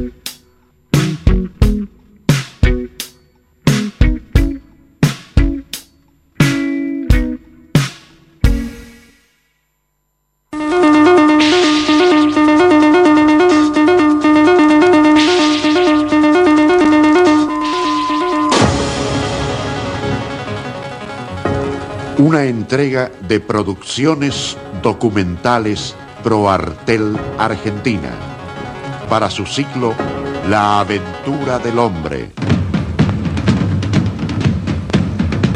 Un programa para analizar en familia, abriendo el diálogo sobre los misterios de la vida y la naturaleza.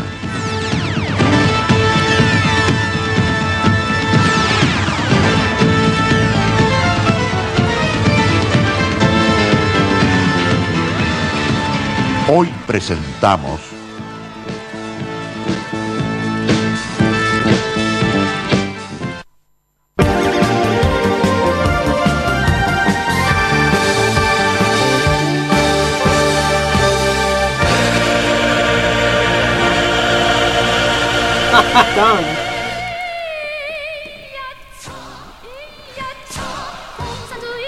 Bueno, cuarto bloque. Cuarto, bloque, de Buenos Presagios. Y bueno, ya ahí el señor eh, Mario Grosso nos, nos hablaba. No, ese no, Mario Grosso era el del programa, el locutor era otro. Que el otro día, la otra vez lo dijimos y ahora me olvidé. Eh, que bueno, ya nos puso en tema, vamos a hablar de documentales. Vamos a charlar un poquito de documentales.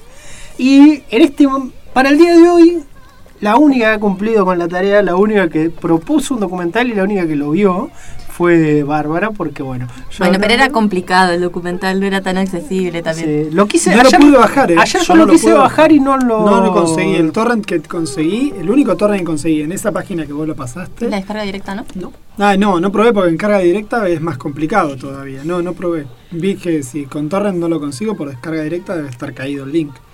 ¿Vos lo lograste bajar? Bueno, sí. voy a buscarlo después. Bueno, como estamos escuchando esta obra maestra del pop norcoreano de fondo, eh, vamos a hablar un poquito de Norcorea. Y trae también un poco a colación el tema de hablar de este documental, porque esta semana Norcorea estuvo así como bastante activa. ¿Cómo Muy- se llama el documental? Dear Pyongyang. Pyongyang. Querido Pyongyang. Dear Pyongyang. Pyongyang.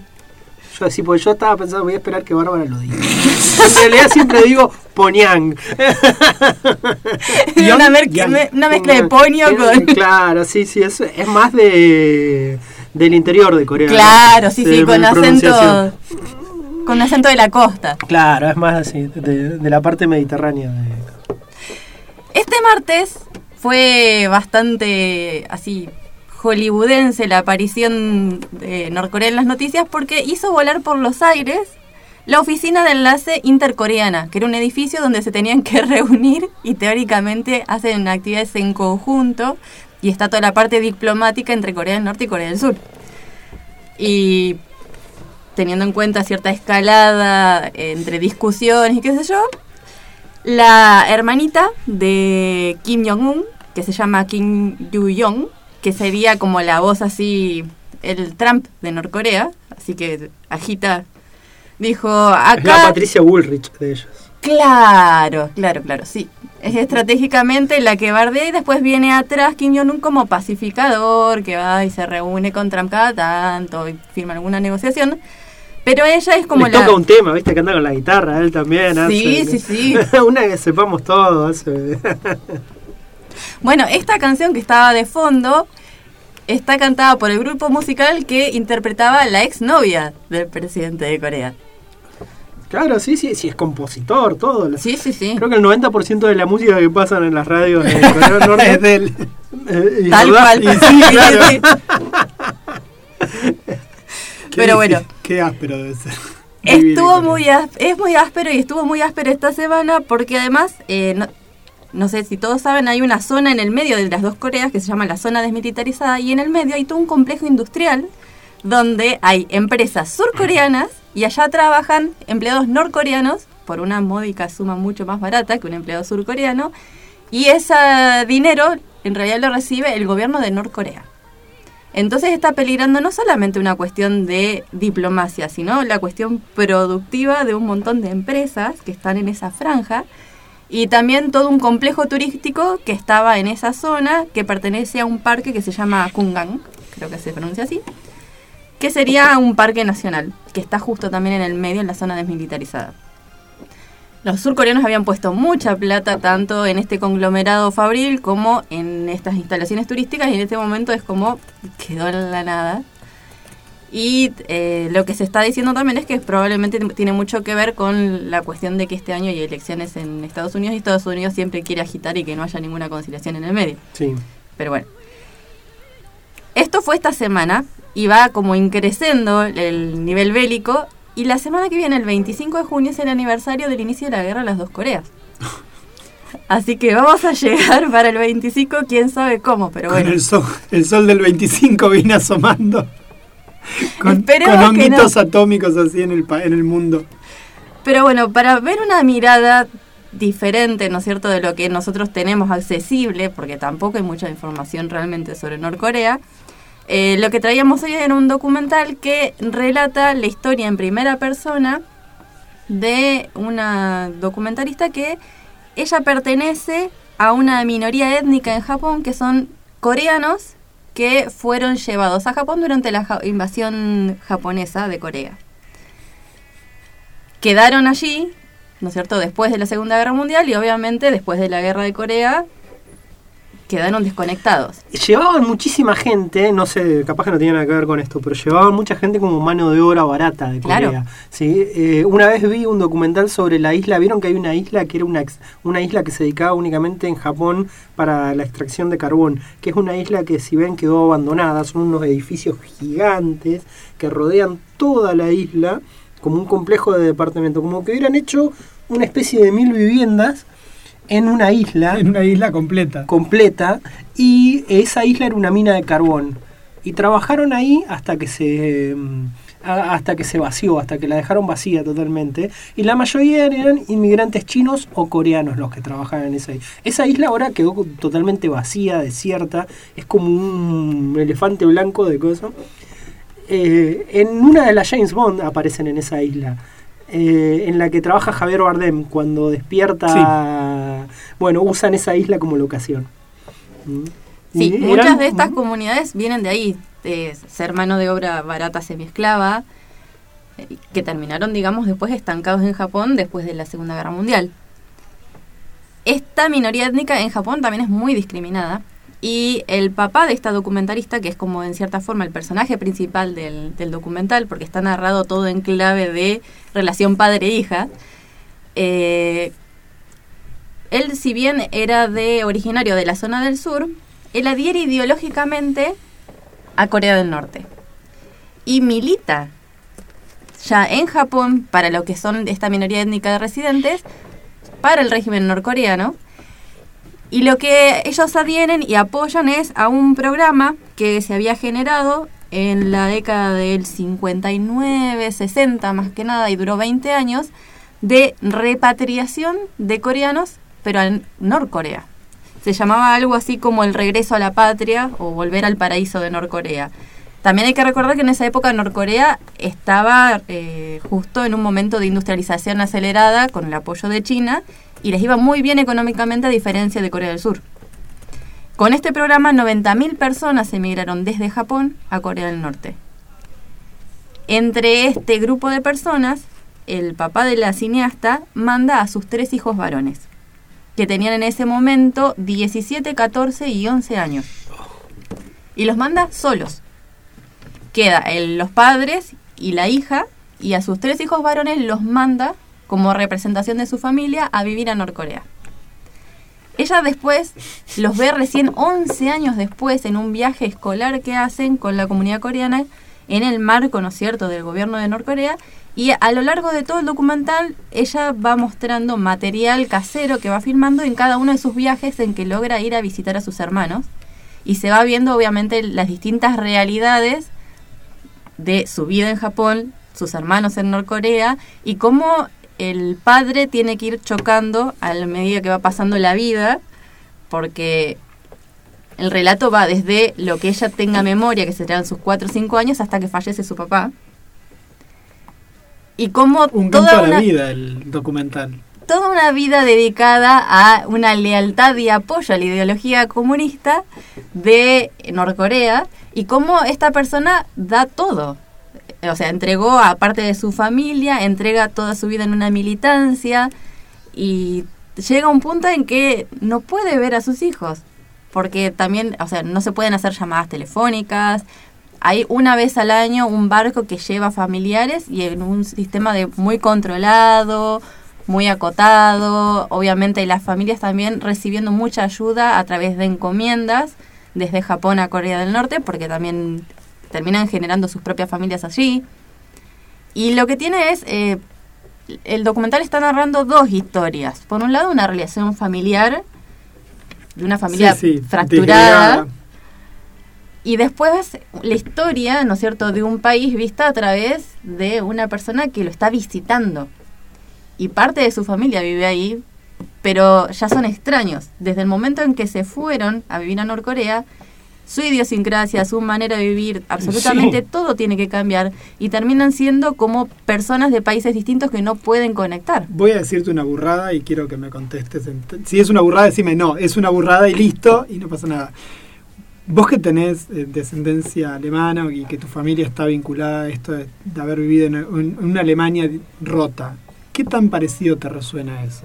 ¿O, o no es comparable? Digo, te pregunto, te, te digo porque, bueno, No, tampoco yo podría decirte porque mi familia vino antes de que se fracturara Alemania. pero bueno, Y no quedó ninguno calidad- vivo allá. o en tu calidad de experta, digamos, en- de política, que más, más Pero que no, yo no, no es lo mismo en el sentido de eh, no es comparable el régimen de Alemania del Este con el régimen norcoreano, porque hay que pensar que hay un culto al líder que no, no se sostuvo en ningún otro de los países que tuviese eh, gobiernos comunistas.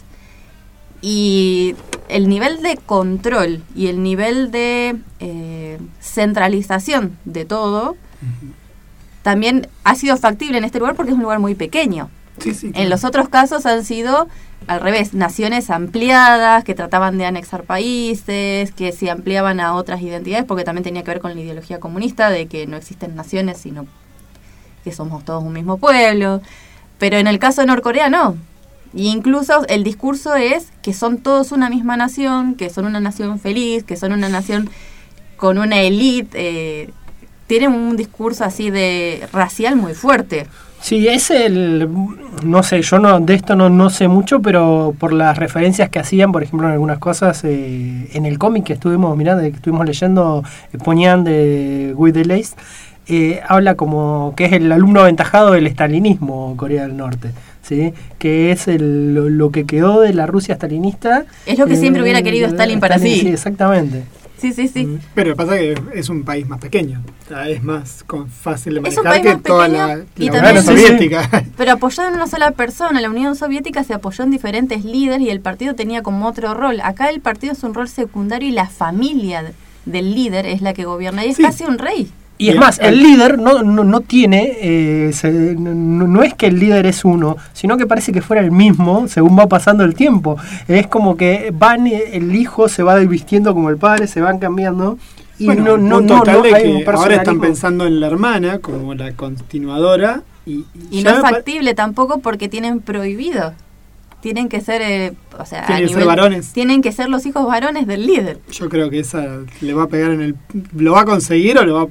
Porque está como muy cantado, digamos. Me pareció muy impresionante eso, ¿no? Igual que ya la vean a ella como una continuadora del régimen, más Yo allá creo que juegan, a- o sea, son un dúo político y que juegan al policía bueno y policía malo. No, no creo que tenga que ver con una cuestión de de sucesión. género, de No. sucesión ni de género. Trabajan juntos. Sí, sí, claramente, claramente. Sí, sí, sí. Y se tomaron el trabajo de eliminar a la competencia porque no les quedan hermanos que les puedan ahí boicotear nada. Mira. ¿Hay descendencia en camino ya o todavía? Creo que no, ¿no? no ni siquiera. No se sabe porque hay un nivel de secretismo, o sea, Ah, tenés razón. se sí. rumorea que eh, el presidente actual Kim Jong-un nació en el 83, pero se rumorea, no se sabe a ciencia cierta nada. Qué divertido que no deja de ser un, un Es divertido- fascinante, Norcorea es realmente un mundo fascinante por el nivel también de, de conspiranoia que uno le puede poner por la falta de información real. Recomiendo yo también, donde saben pasar muchas historias muy buenas, es en el programa de radio En un Mundo de Sensaciones. Generalmente hay siempre algo de Corea del Norte cuentan y siempre es algo muy bueno, pues son todos, si no son historiadores, son analistas internacionales y saben un montón. Saben un montón, un montón de eso y, eh, y está buenísimo. Eh, te contaba la otra vez la, la historia del avión que cayó en Corea del Norte. ¿La escuchaste esa? Hay una historia de un avión que cayó en Corea del Norte hace unos años y no se sabe, eh, no, no se sabía qué pasaba con la gente. No, no pasaron años y no había... eh, la gente que cayó quedó del otro lado, no es que se murió. Cayeron acá, son nuestros.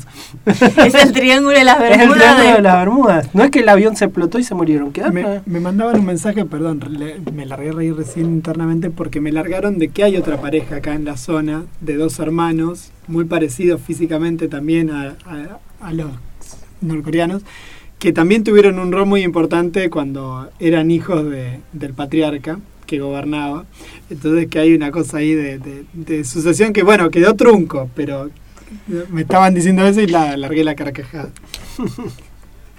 Son dinámicas de poder que funcionan, están probadas, así que... que- sí, sí, claramente. ¿Por qué no replicarla? claramente- Dijeron. Claramente andaban. Cla- Creo que de hecho en Madrid lo están haciendo también. Tal cual, sí, sí, sí. Ah, y ese, ese poema que dice cómo reconocer a cada uno de los sastres, según el video, si es, si es petizo y gordito, es sastre, el no sé qué.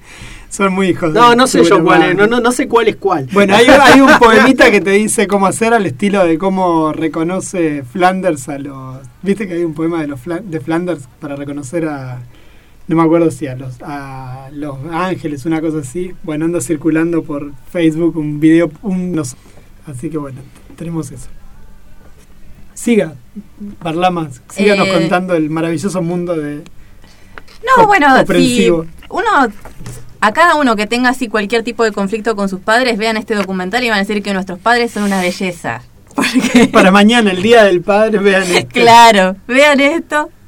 No, no, es realmente, si tienen posibilidades, es- eh, no es algo que esté fácilmente accesible, pero está en la red, está con subtítulos en español, no tiene restricciones de derechos, pero sí no hay mucha gente compartiéndolo. Pero es un documental muy premiado, que fue el primero de esta directora, que después hizo un segundo, lo que en el ese que sí es difícil de conseguir, retratando la vida de su sobrina a través de eh, las distintas visitas y cómo de una niña, como cualquier niño del mundo, a través del momento en que entra en segundamente. El líder es nuestro.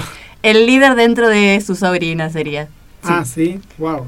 Ese es más difícil. Ese es súper interesante, pero habría que tratar de conseguirlo. Y le prohibieron a esta directora la entrada en el 2005 después de que estrenó el primer documental y que ganó toda esta tanda de premios. Así que desde entonces no ha podido volver a ver a su familia, que actualmente es- continúa viviendo en Corea del Norte. Bueno. Bueno, mira, Sí. un- una nota de color, de alegría y dicharacherismo. Eh, vamos a una tanda rápidamente, ponemos un poquito de música con magia de Cerati y volvemos, no sé si a despedirnos o a charlar algo más, pero algo más vamos a hacer. Sí, ya venimos a despedirnos, si no vamos a estar hasta las 6 de la tarde acá.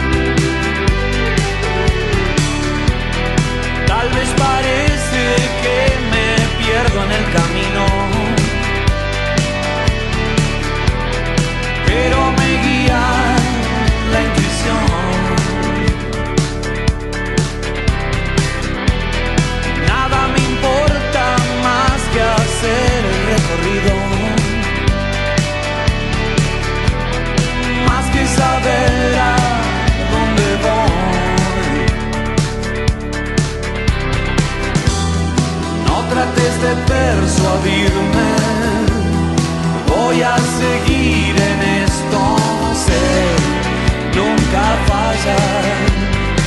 Hoy y el viento sopla a mi favor.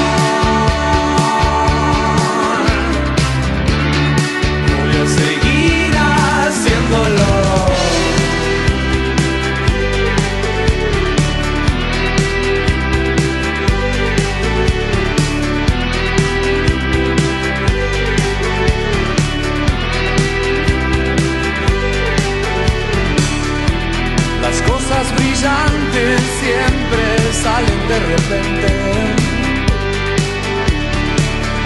Como la geometría de una flor.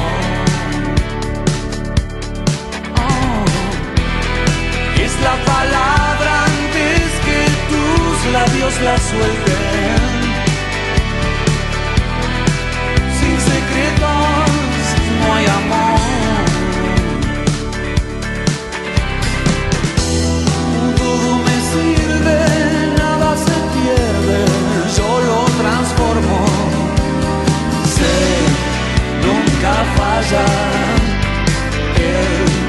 Universo está a mi favor.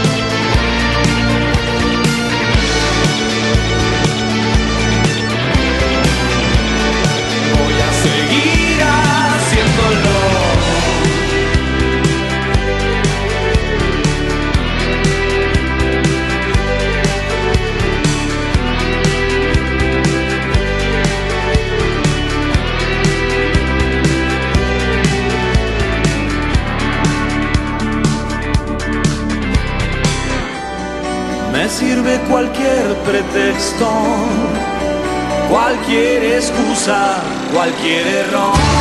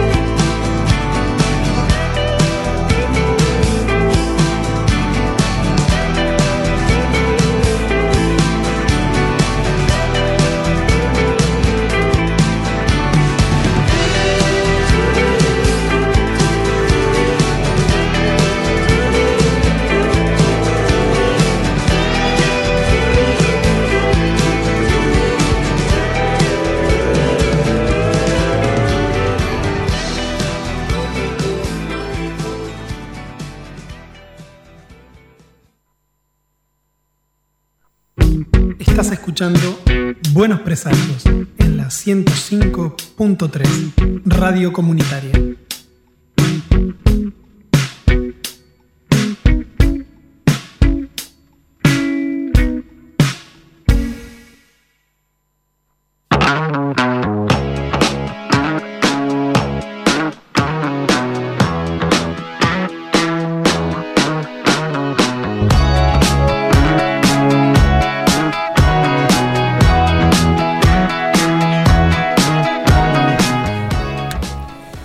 Bueno, llegamos al último bloque de Buenos Presagios, aunque no, no, no quieren que nos vayamos, es impresionante.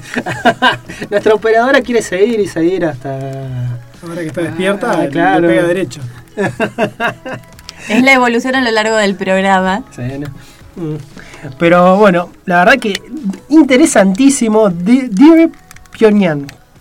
Dear Pyongyang. Querido Pyongyang. Querido Pyongyang, sí. eh, Los trailers están en YouTube, búsquenlos y antes de que desaparezcan. Claro, ahí subimos. No, eh, a ver, si está criticando Corea del Norte, obviamente sí, va a sostenerse van a estar, van a YouTube. estar.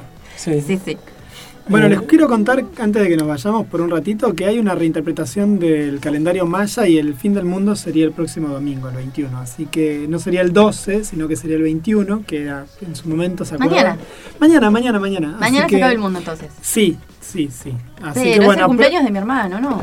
eh, aprovechen. Bueno, Claro, te, te saludalo con ganas. Regalale algo. Por ejemplo, Te un- saludo por Zoom y... claro, claro, claro, claro. Es que justamente es lo que decía, esto lo contaba el amigo Mael el otro día, eh, que uno de los, el, el que transcribió el calendario maya, le erró ahí, Era perdimos, disléxico. sí, era disléxico, perdimos esos ocho años, y por eso era el 2012, el famoso 2012 maya, ¿Era el 2020? era el 2020, Bueno. y se explica Ah, bastante bien. Sí, Claro, la sí. verdad que sí. Bueno, si el, Viene lu- como si el sábado coherente. que viene estamos, otro fracaso más de, de- de- del Maya este. Otro, bueno, otro de esos fin del mundo fallidos que ya llevamos acumulando. Por eso, por eso. Que mañana se termine todo y nos dejemos de así, no perdemos más. No nos frustramos más. Y listo, claro. Como que no hay mucho que hacer al respecto. Si se acaba, se acaba y... Y sí, ¿qué, qué, qué le vamos a hacer con eso? Así que bueno, nos empezamos a despedir y eh, nos veremos el sábado que viene. Quedó material colgado de hoy, así que ya tenemos. Tenemos tema para la semana que viene. Así que yo no sé si esto que quedó colgado lo vamos a poder poner. Porque para la semana que viene va a ser bastante lo que juntemos y vamos a tener para hablar un buen rato. Bueno. Ca- que es- casi que vamos a tener varios bloques para... Va a ser un especial el de la semana que viene, me parece, ¿no? Bueno, si vos lo decís. Vamos a tratar de estar a la altura. A la- Sí, claro. que no, que no, que no. Si es algo de lo que todos podemos hablar. ¿eh? Sí, sí. Podemos ir eh, diciendo un poquito. Podemos transmitir alguna idea de lo que vamos a charlar la semana que viene, como para que los demás no se queden pensando de qué. O podemos ir tirando pistas en la semana. O Eh, podemos ir tirando pistas a la semana, Bueno, sí, sí. está bien, Un está explorador de inicialmente de apellido Smith. Claro, sí, sí. Así que, bueno, ahí vamos. Eh, nos vemos. Adiós. Buen Bye, fin bye. de semana.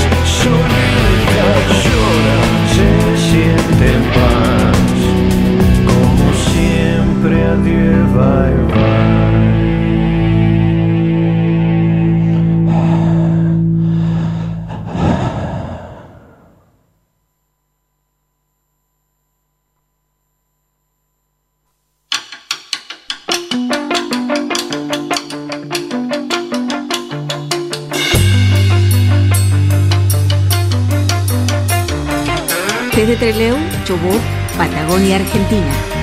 Para el mundo, Radio Sudaca. 105.3. FM Comunitaria.